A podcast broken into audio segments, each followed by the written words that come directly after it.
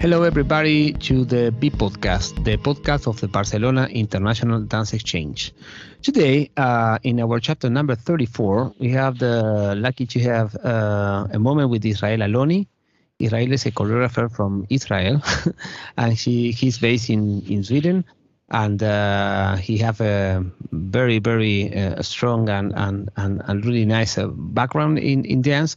So we'll be talking with him. So thank you israel to be with us and welcome to the b podcast. Hello. Thank you for having me. So we we start uh, our our chatting uh, with our guest uh, just always asking uh, what bag you know bite you when you was young uh, to pursue this this career in dance. So so how was your your your bite you know when when when we say okay i mean i feel that the the contemporary dance can be a place for me ah interesting question.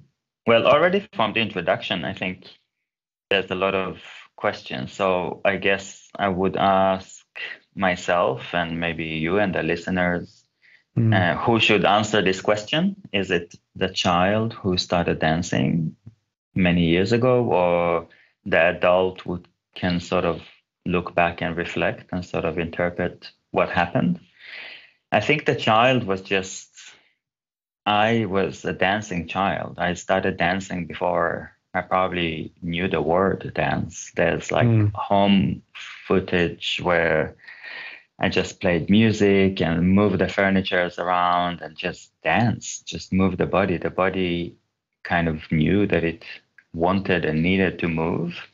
And I was um, an odd child.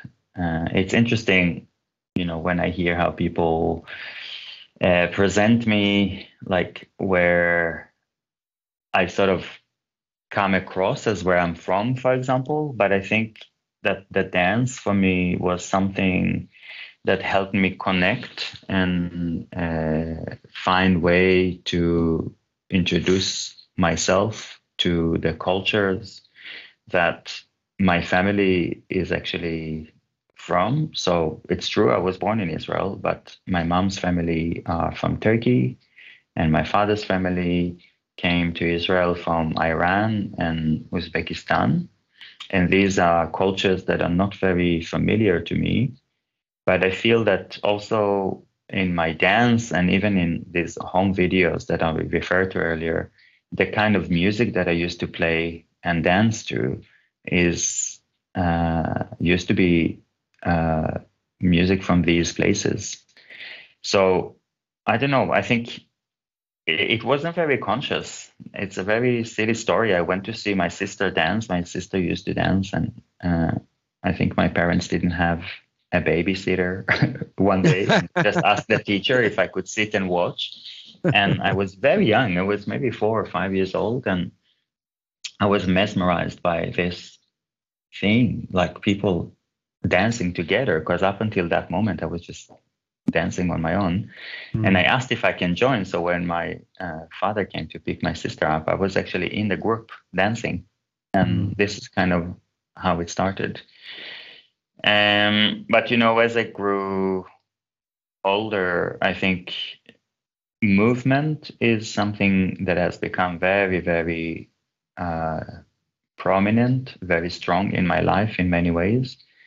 Um, I identify as a fluid being.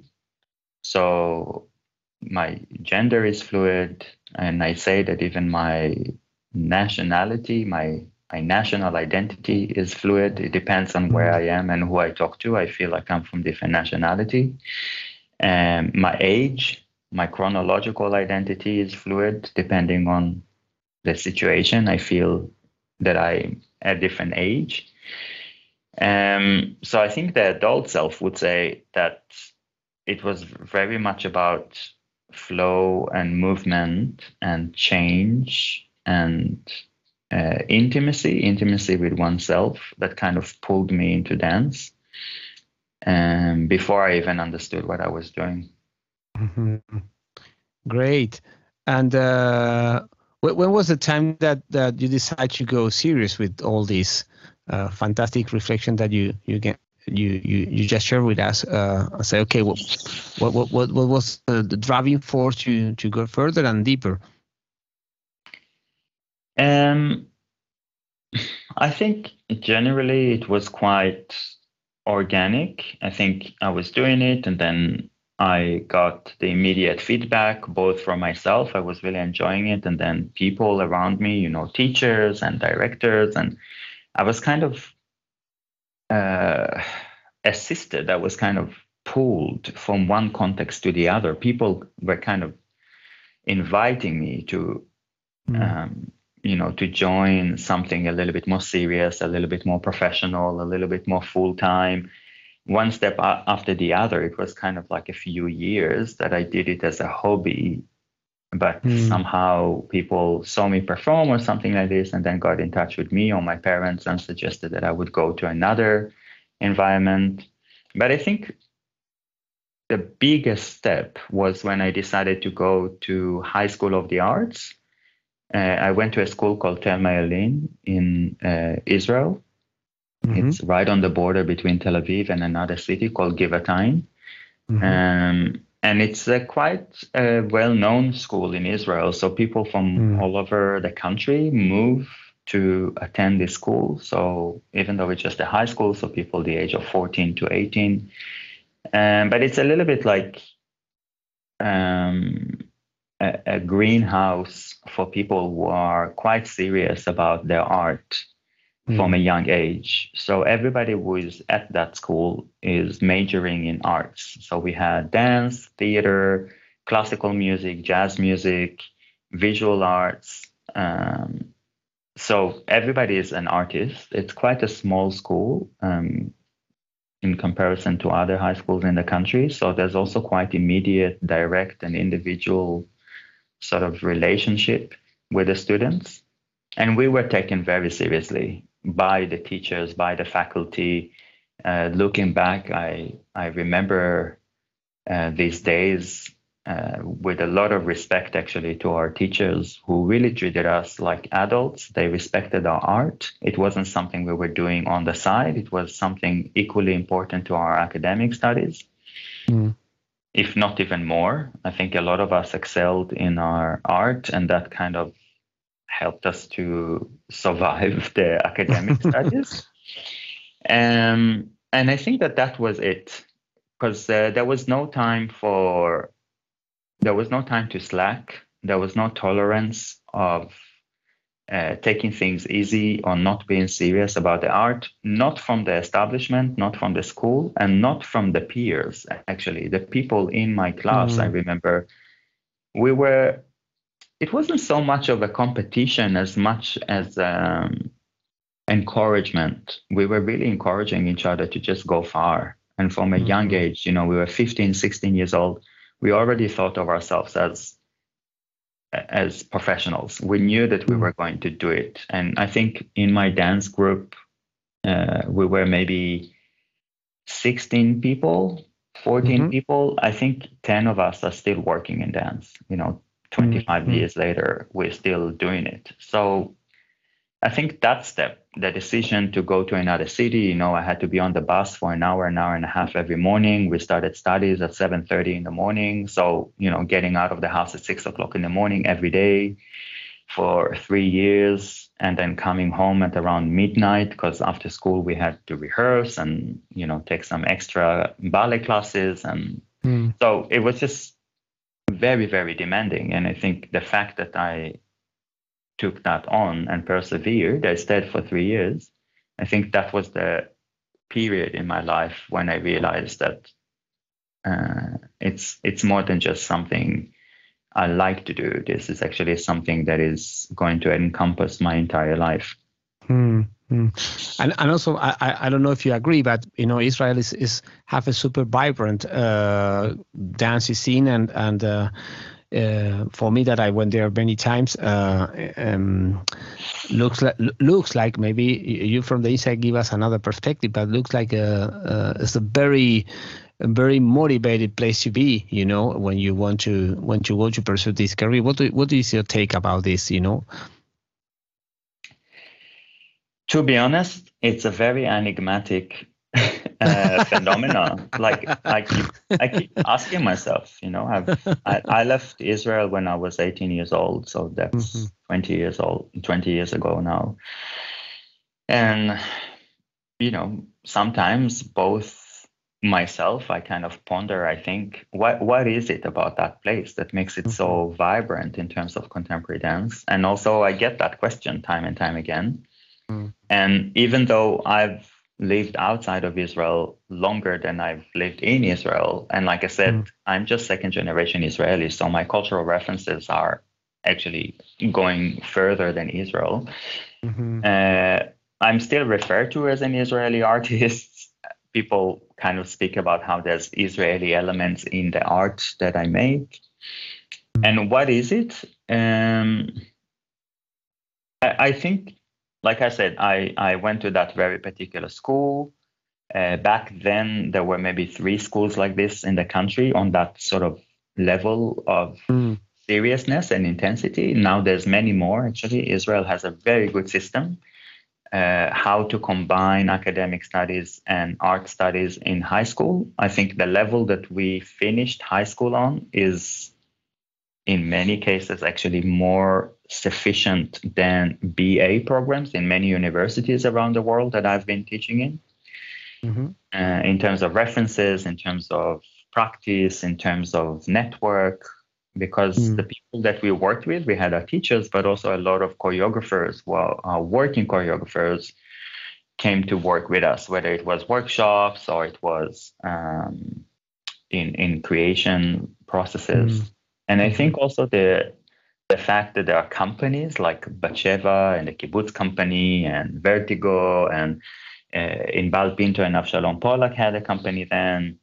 I think you grow up seeing that it's possible to have a career. You mm-hmm. you see that it's possible, and mm-hmm. the people in these companies are people who went to these schools that I'm talking about. So mm-hmm. you see that there's a direct connection. It's not detached. It's not separate. The the education and the professional field are very the education for dance and the professional dance field are very connected. The artists who are working professionally are the teachers in the schools. So mm. it's very easy to make that jump because you know the people, you've seen them perform, they've taught you, you've danced their rep. Every school in Israel has rep from uh, repertory classes from the major choreographers. Mm.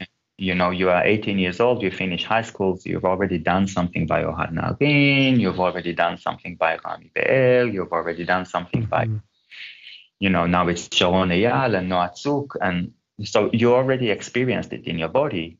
And also, mm. you've had a lot of Israeli artists who live abroad come to mm. Israel for the summer. So when you do summer programs in Israel, you also experience a lot of international rep. So you know mm. what's going on in other companies. And I'm speaking you know, before internet, before YouTube, before smartphones. So this is how we stayed connected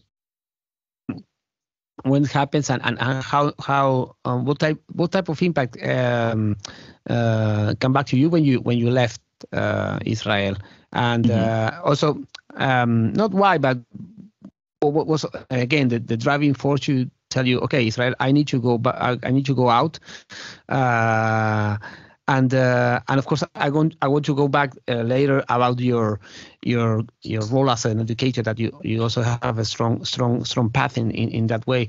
Uh, so so what, what what was the the, the next back that said to Israel, okay, I need to leave my country, and and uh, where where this uh, decision uh, take you? yeah, why leave Israel? I think it's both uh, personal and professional. Uh, from a young age, I knew that I wanted to leave. Mm-hmm. Um, Israel has a lot of wonderful things in it, but also has a lot of awful things in it, the mm-hmm. country. Mm-hmm. Um, and I think, despite everything that I said, mm-hmm. it's still financially very difficult to make a decent living in Israel as an artist mm-hmm. particularly as a contemporary dance artist. Um, there's a wonderful dynamic within the field, but between the field and the rest of society, it's still uh, I don't know actually how it is at the moment, but back then it was very difficult. So I knew that if I wanted to make a decent living, if I wanted to earn money from being a dancer, I probably need to go abroad. Mm. Um, and also back then, and I mean, we know it from everywhere around the world, the idea was that if you want to make it as a dancer, you need to go and get a contract with a major company. Hmm. So I was offered a contract with the Gothenburg Opera Dance Company when I was 18 years old. And mm-hmm. to get that opportunity, you know, you don't ask questions. You pack your bag and leave. yes, and you were uh, super young, you know. So yeah, and it was it was already my third company. I mm, started mm-hmm. dancing when I did my last year at school. I already did a project with the Israel Ballet. Mm-hmm. So I was very young. I was 16 years old. Then I did one year with the Kibbutz company mm-hmm. when I was 17, and then I moved to Gothenburg. So, you know, I I did my gradual steps in Israel, and uh, mm-hmm. yeah, so I moved to Gothenburg, and I and think how, how, how, was how how was this change? You know, from from from being uh, in Israel uh, and and move to to to Gothenburg. That is a total different city, total different weather. I have to say, and the, the, total different society, uh, kind of uh, dynamic. Yeah. Um. Oh, I have a lot to say. On one hand, it was you know like arriving at the gates of heaven because you go. It's the people who don't know the Gothenburg Opera Dance Company is a rep company working inside a large opera house mm-hmm. in Sweden. So the social conditions, the work conditions, the physical conditions, you know, everything is just so great. you know, you're getting really well paid. The system is taking care of you. You're protected by union. You know, you have your, you know, we were four maximum four people in a dressing room with two showers in each room. It's just like this. You, you're feeling like you're being appreciated, like you're mm. taking you're taken seriously. So in this sense, it was amazing. And again, we're speaking 20 years ago, and I know that I'm not very old, but it's a very different era because when you worked at the Gothenburg Opera Dance Company in the early 2000s, you were kind of the topic of town, you know, like people recognized us and, you know, our faces were on posters and you know, it wasn't social media. People had a, a billion followers from all over the world. We we mm-hmm. were the mm-hmm. people that people talked about. You know, we were the cool people, the international people. So in that sense, it was incredible. At the same time, I came from the Kibbutz company, which is a contemporary dance company, and the Gothenburg Opera Dance Company back then was sort of still in the transition from neoclassical to contemporary. Um, so there were a lot of things in both the operation of the company in terms of hierarchies, in terms of dynamics, in terms of what's the role of a dancer, um, but also um, in terms of aesthetic, in terms of approach. Uh, you know, I came from like dancing pretty much bare feet, climbing on walls, you know, like mm, mm. tough to suddenly having to wear tights again and like work on my pirouettes because I had to do pirouettes and double tour. like all of these classical things. Yeah. And, and then ballet and partner, you know, female dancers on point, shoes, like all of these things that it's also very different in that sense. So, but I was 18 years old and I was hungry and I was hardworking and I was very grateful for the great things that I did experience. And it was in many ways an upgrade. Mm-hmm. Uh, you know, I think my salary was maybe like four times what I earned in, in the mm. kibbutz company. Mm. Uh, you know, I didn't have a dressing room at all in the kibbutz company, you know, and then suddenly you basically having like this private. And like I said, also mm. in Israel, society wasn't really appreciating contemporary dances so much. Uh, and then I, I came to Gothenburg and we the company kind of is celebrities or back then was in the city. Mm-hmm. So your your social status also changed completely. Mm. So it was very mixed. You know, there were a lot of very great things. You know, the weather and things like this, it really didn't uh, you know, when you're 18 years old and you live in your dream. No, come on. Yeah, weather is not a problem. Um, uh, but you know, I thought when I moved to Sweden, I was like, okay, I'll stay here for a couple of years and then I move on and then I'm still here. yeah. 20 years later. Yes, yes.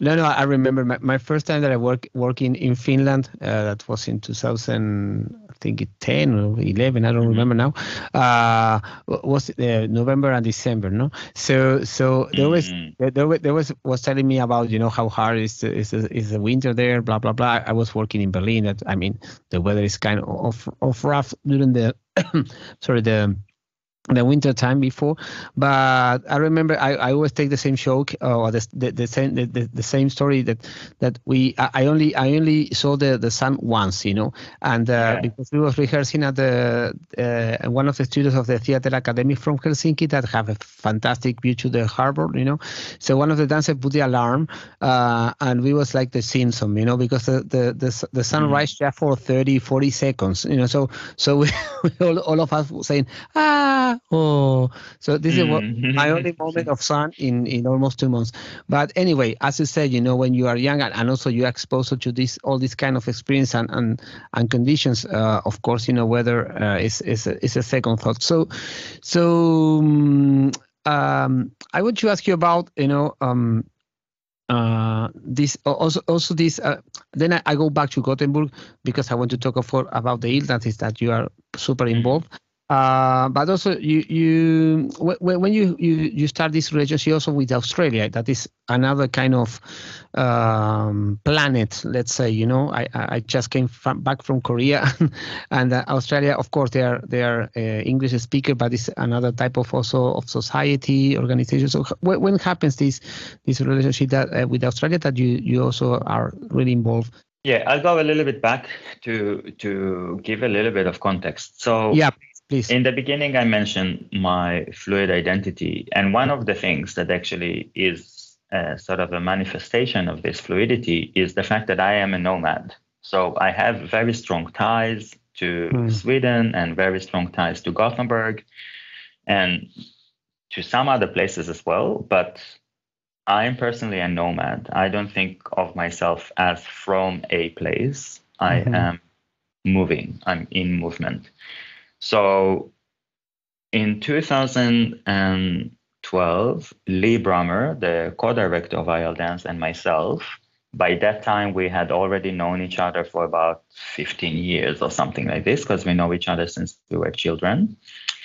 Uh, and I invited Lee to Sweden to work with me when I was commissioned to make a large work, and she was my assistant. One thing led to the other. We decided to develop IL Dance, which is basically an organization that could produce our work as well, because up to that point we were working only based on commissions in other organizations, and we wanted to be able to also influence the way in which the work is produced. So we wanted to think about the ethics and the values of how we put projects together, who we work with, etc. So we started IL Dance in 2012.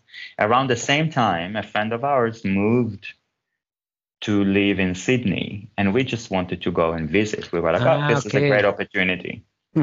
but me being me, I every time I go somewhere, I just do a lot of research. I'm really interested in the history of places, in the culture of places, in the uh, economy of places. So I'm I'm always doing a lot of research before I travel somewhere for the first time. And when I started mm-hmm. researching, Australia, I was like, this is very, very interesting. There's a lot of similarities to Sweden, even though it's the other corner of the world. Hmm. So Lee and I were intrigued by this idea of how two corners of the world can be very similar in the way that they manifest. So one thing led to the other, and we started uh, working in Australia. And in the beginning, we just went there twice a year, and then it became four times a year uh, wow. to work um, with a lot of different organizations in different parts of the continent.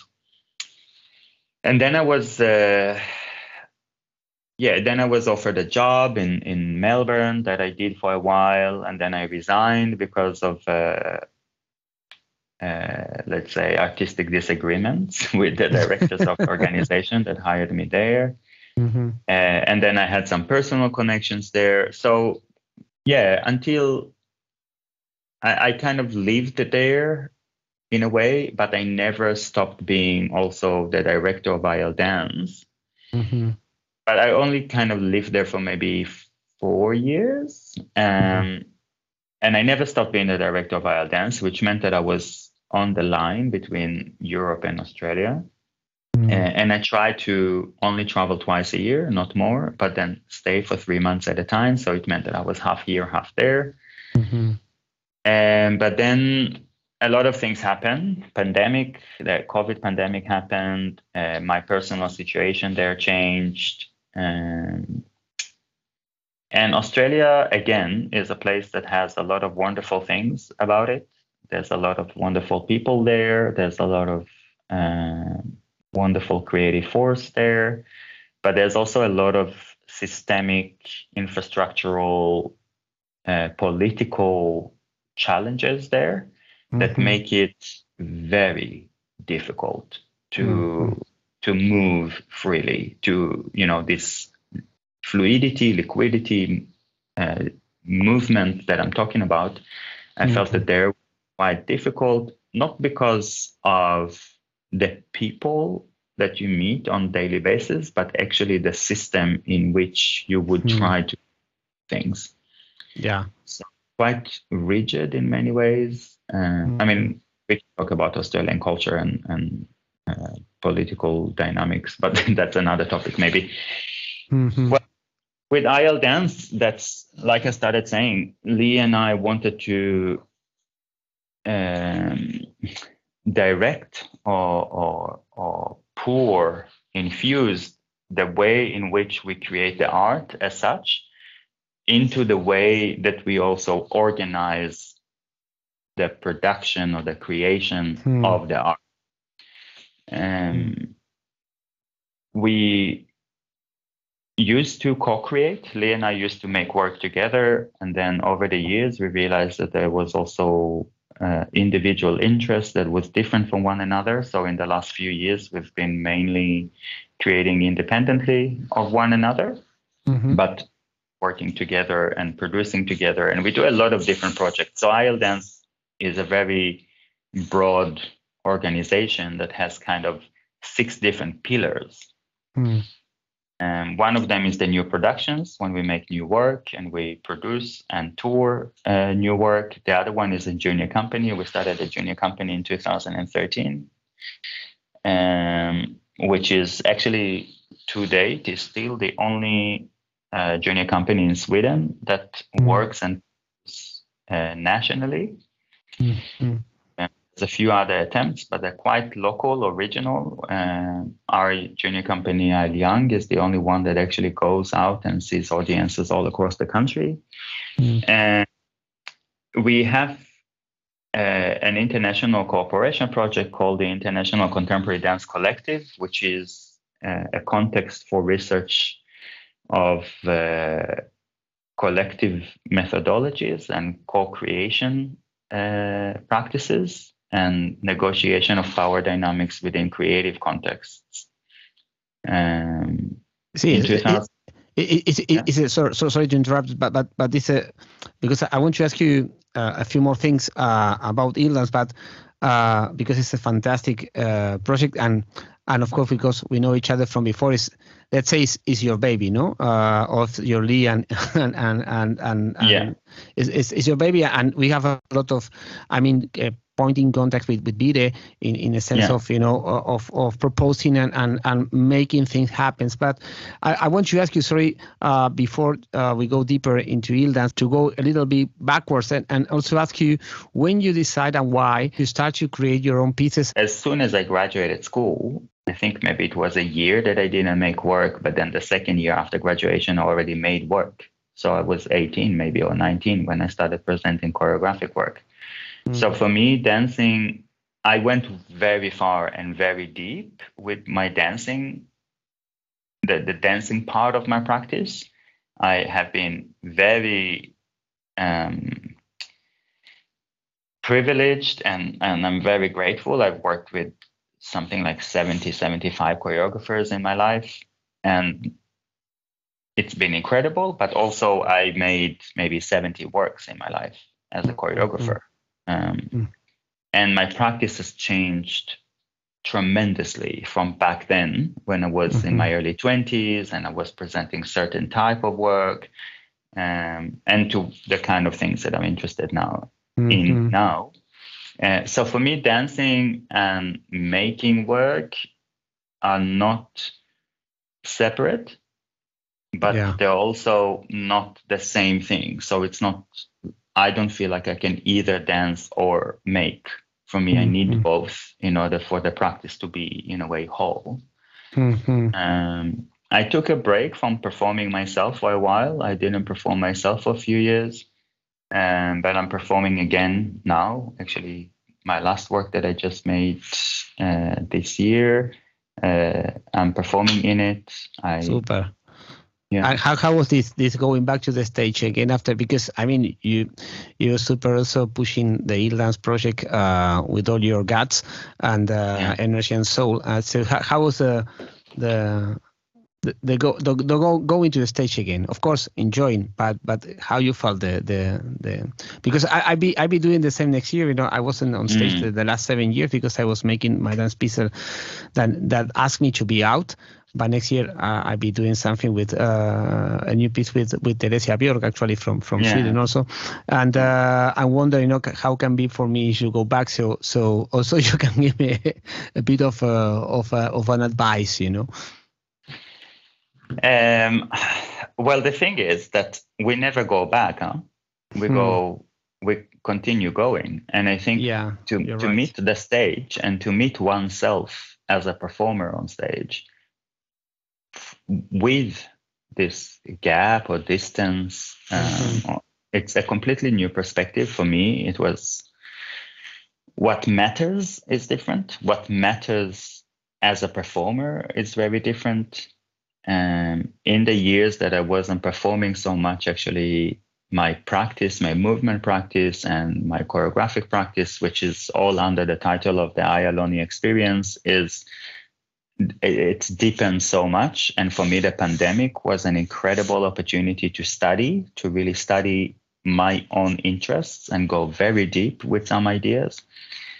So to meet this experience of performing again um, it is really great because I feel a lot of the stress that I used to have as a performer is kind of gone.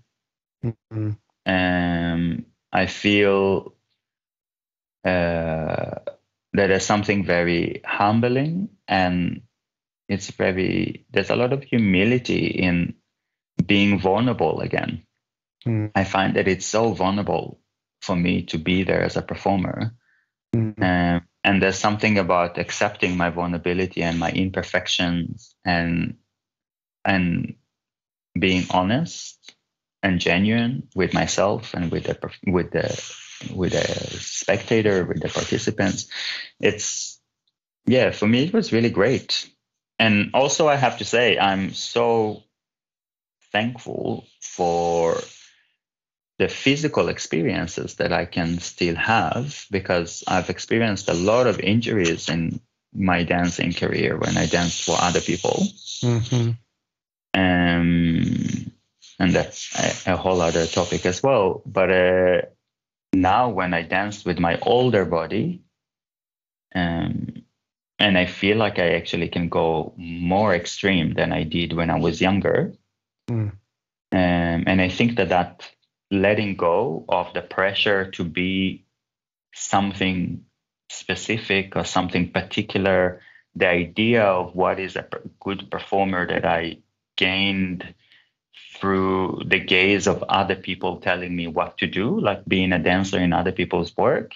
And mm-hmm. now that this is gone, I think it really released the body and the mind in a performance mode so there's much less pressure, there's much more freedom, there's much more humility and humbleness and uh, gentleness. I feel like it's mm. much more gentle, even if I go extreme. And if I go rough, it's at the same time accepting oneself and reaffirming oneself to oneself. So, yeah, for me it was great. I'm I'm I'm hoping that it will be great for you as well. And also you're working with Teresia, who is beautiful, so beautiful, beautiful yeah. being. So yeah. I think you you're gonna have fun. Thank you so much. So so so going going back to IL Dance, IL Dance already have 10, 10, years, you know, and, and a lot of yeah. things happens. So so I wonder, I wonder uh, um, how you feel the project uh, uh, since you you and Lee imagine and say, okay, we want to do this, blah blah blah, and now you know with 10 years on on, on their backs, you know, it's, it's quite a long a long a long path. Uh, how you feel about this this uh, this wonderful project? Because something that I super like about it is is your your your the space that you are giving back to the young dancers also you are mm. involved in other in other projects to give uh, space to the newcomers yeah. and this not often happens in in dance you know uh, especially that you, we know really well how the european scene works you know so so how is how is your your feelings uh, after these 10 years and uh, and uh, what do you feel with this new talent or new uh, I mean, younger um, creators or dancers uh, are taking this this space as a as a as an opportunity to to meet people and and, and grow. that's such a large question, Sebastian. I know. Um, well, let, us let, make the, the, the short the short answer. Yeah, I, I know that because I, I, I, because I have a lot of uh, sorry that, that, that I interrupt, but but also IL Dance for you, uh, we talked about that before. You know, have a lot of emotional, you know, uh, aspect yeah. of you of yourself. So so I remember the first time we took. I mean, uh, you came to the the BIDE in 2015. Not some some of your dances, but when we met in Valencia, we have a meeting in I think 2016. If my if my if my memory don't works bad, uh, and it was the first time that we talked talk in person because we we, we was exchanging email for for a while.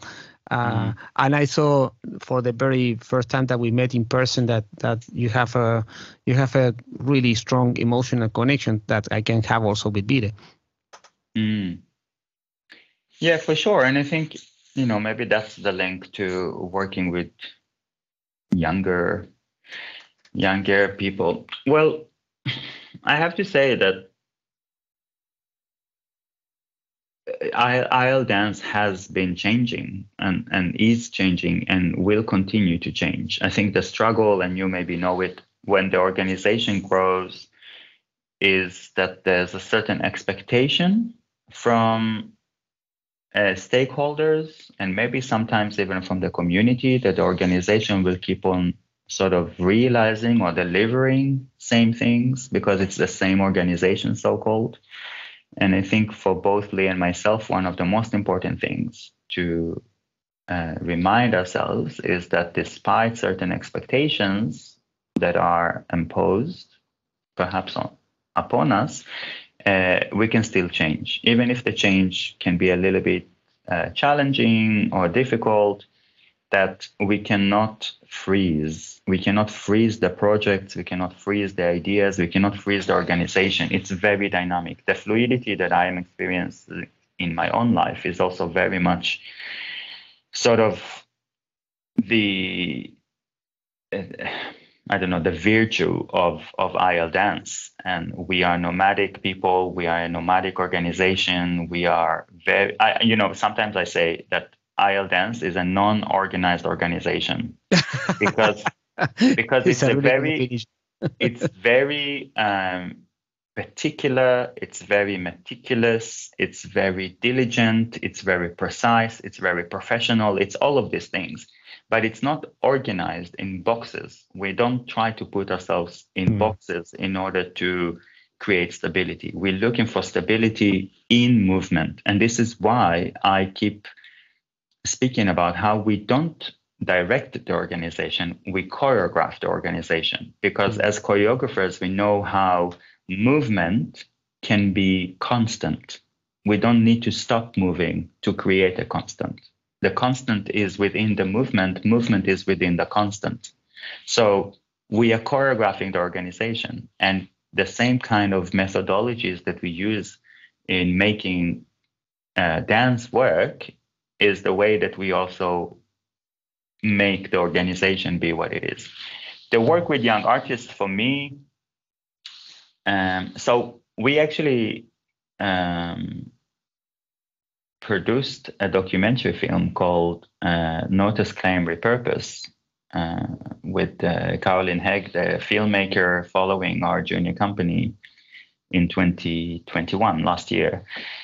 And I think one of the opening sentences that uh, Caroline decided to use in the in the in the film is that me saying that I feel that as a queer individual, mm. it's almost my duty to uh, work with young people who are at this point, from my perspective, the way that I perceive the reality in which young artists are being uh, fostered in the system is doing everything that it can to murder their creativity.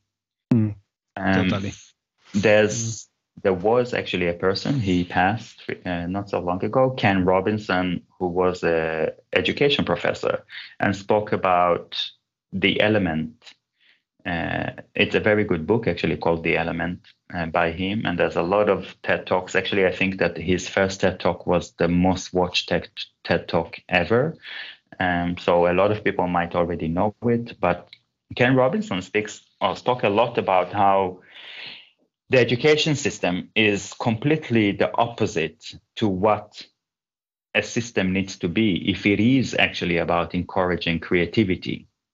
The education system that we are operating on is exactly precisely about stopping people from being creative so they can fit into the system so they can get a job so they can work in the system. So the, the education mm-hmm. system teaches them how to be um, a, a useful part of society.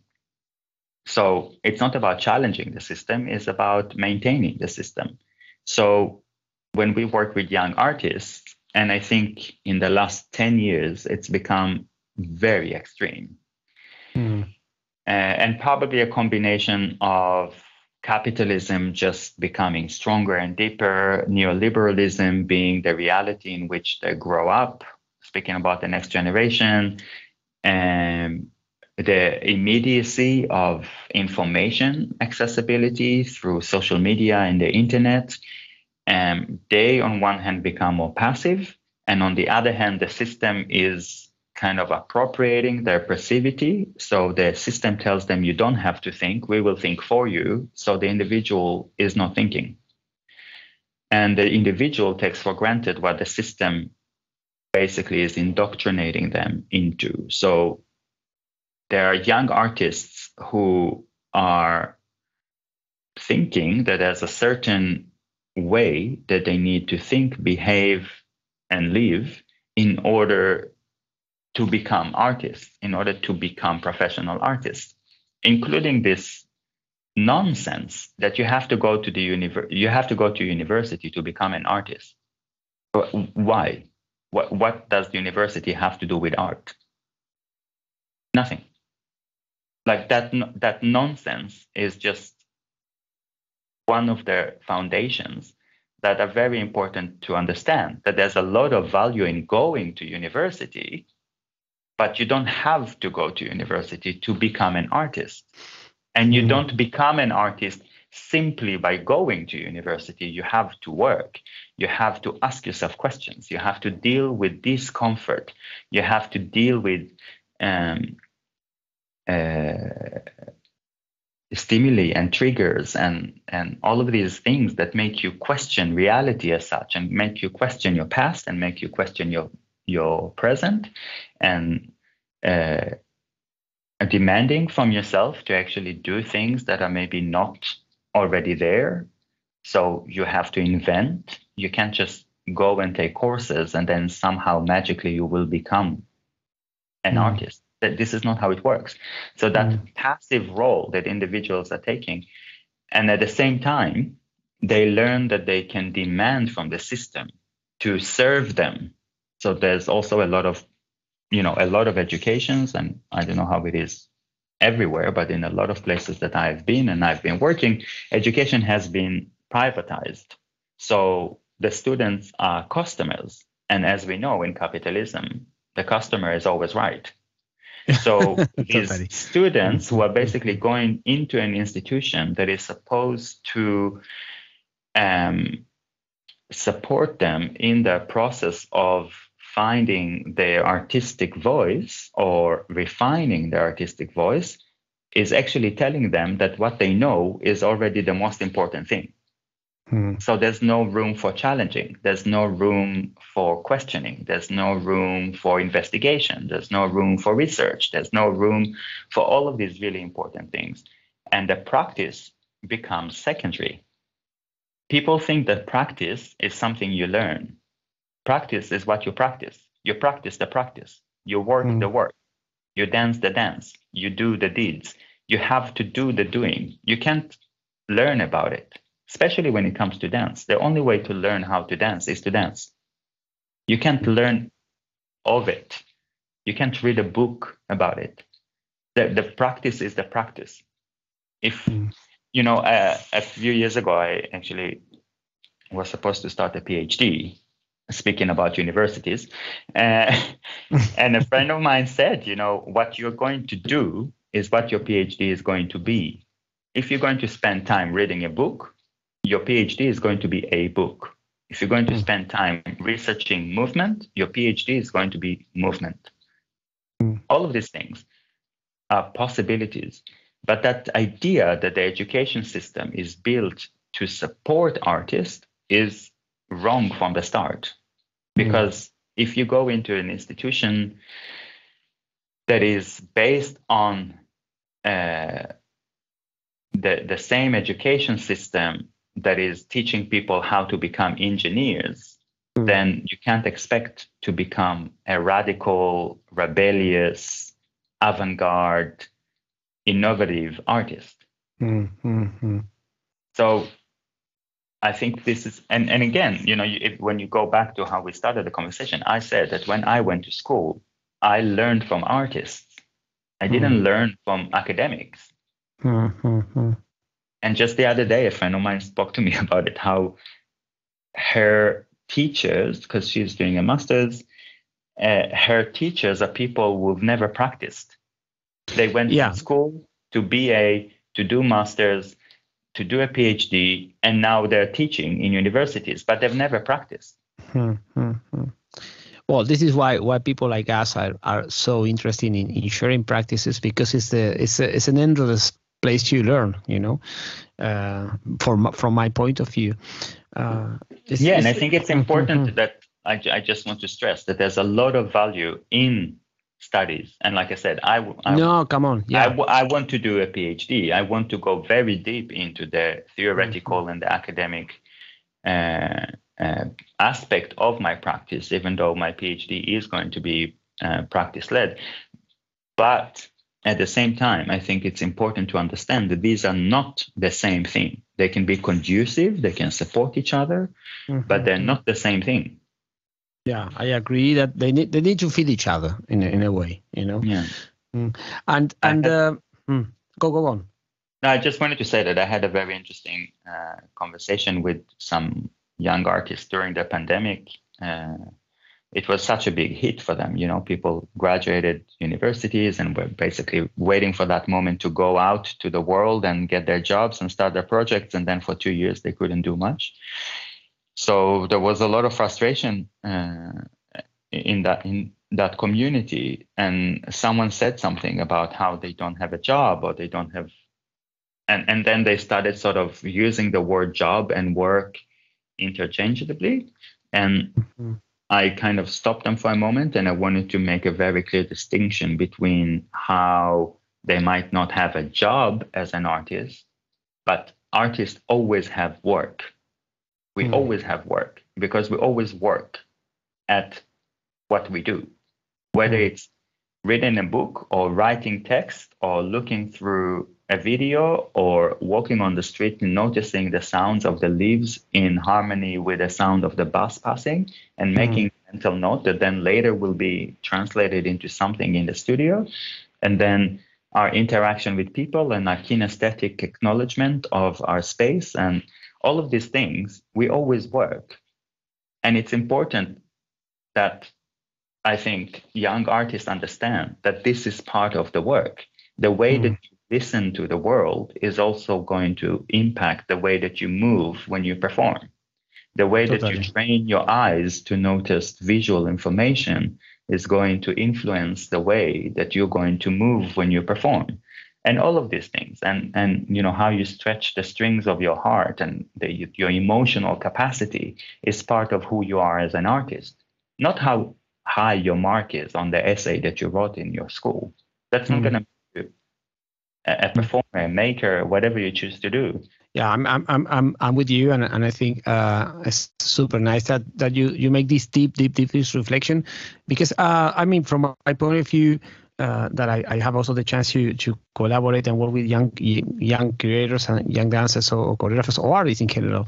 But I, I feel like the sub 28 year uh, generations they are coming with a new with a new narrative, you know, and they, they question this the system that you you was super well described you know uh, because of of course have m- much more many aspects but you focus in a super interesting place of of how the educational system work with the with the practice system and also so i don't want to say that i have faith because i i'm not religious but they are coming with a new narrative. I don't know if you felt the same uh, interacting with with, with young uh, creators, but um, but this this is what I, I I was I was taking this year so far. You know, never say never. It's never all, all, or nothing.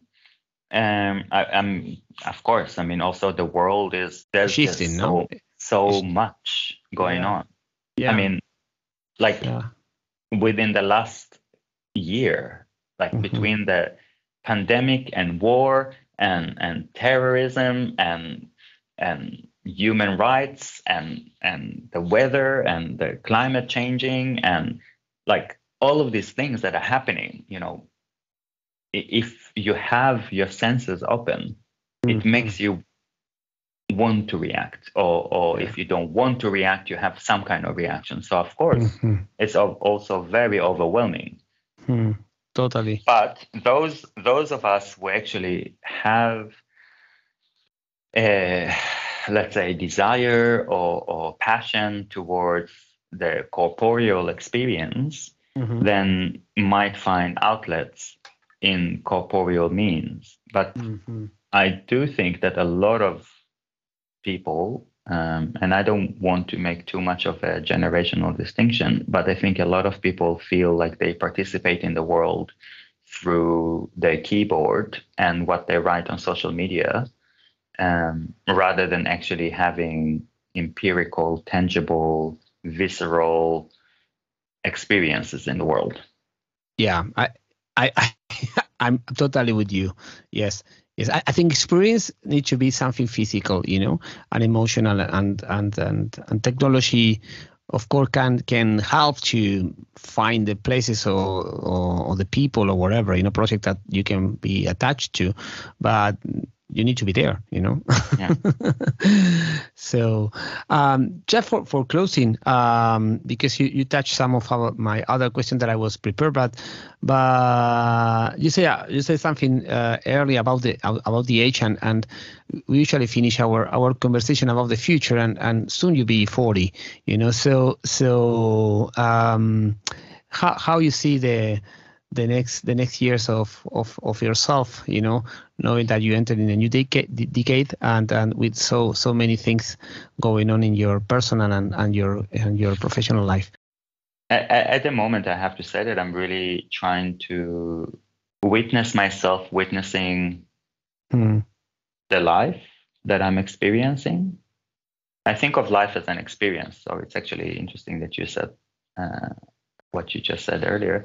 I think of life as an experience. It's just an experience. So I'm thinking about myself witnessing myself witnessing that experience and then starting to think about meaning, significance, and I hope that I will be able to um, let go, continue to let go of the pressure that I think a lot of us feel when we when we do what we do in the communities and societies that we do, mm-hmm. either because we are underestimated or because we are overestimated, because both of them are coming with a lot of pressure. You know, those who think that artists are the ones who are supposed to change the world, and those who think that artists are irrelevant from both directions. There's a lot of pressure. And uh, I think it's good for us to be amongst people like us to actually practice some compassion and solidarity and support each other in uh, letting go of that pressure. Um, and I think that if you are in your 40s and above and you're still doing it, then you've you've been persevering, you know, because it's not easy to get to that point. Mm. I'm very, very excited about uh, what's going to unfold because um, there's a certain momentum in my experience that is uh, exciting. There's a lot of things on the plate that I'm looking forward to nibble on. there's, there's a lot of interesting bites to take. Um, and I actually, one of the things that I would wish to myself is have even more opportunities to learn. I think mm-hmm. the more I learn, the more I realize how much I want to learn. mm-hmm. um, learn, study, uh, experience, all of these things. I think we are really just scratching the surface when it comes to consciousness and corporeality and multiversality. And there's so much still to do before we go to the virtual, before we go to the digital, before we go mm-hmm.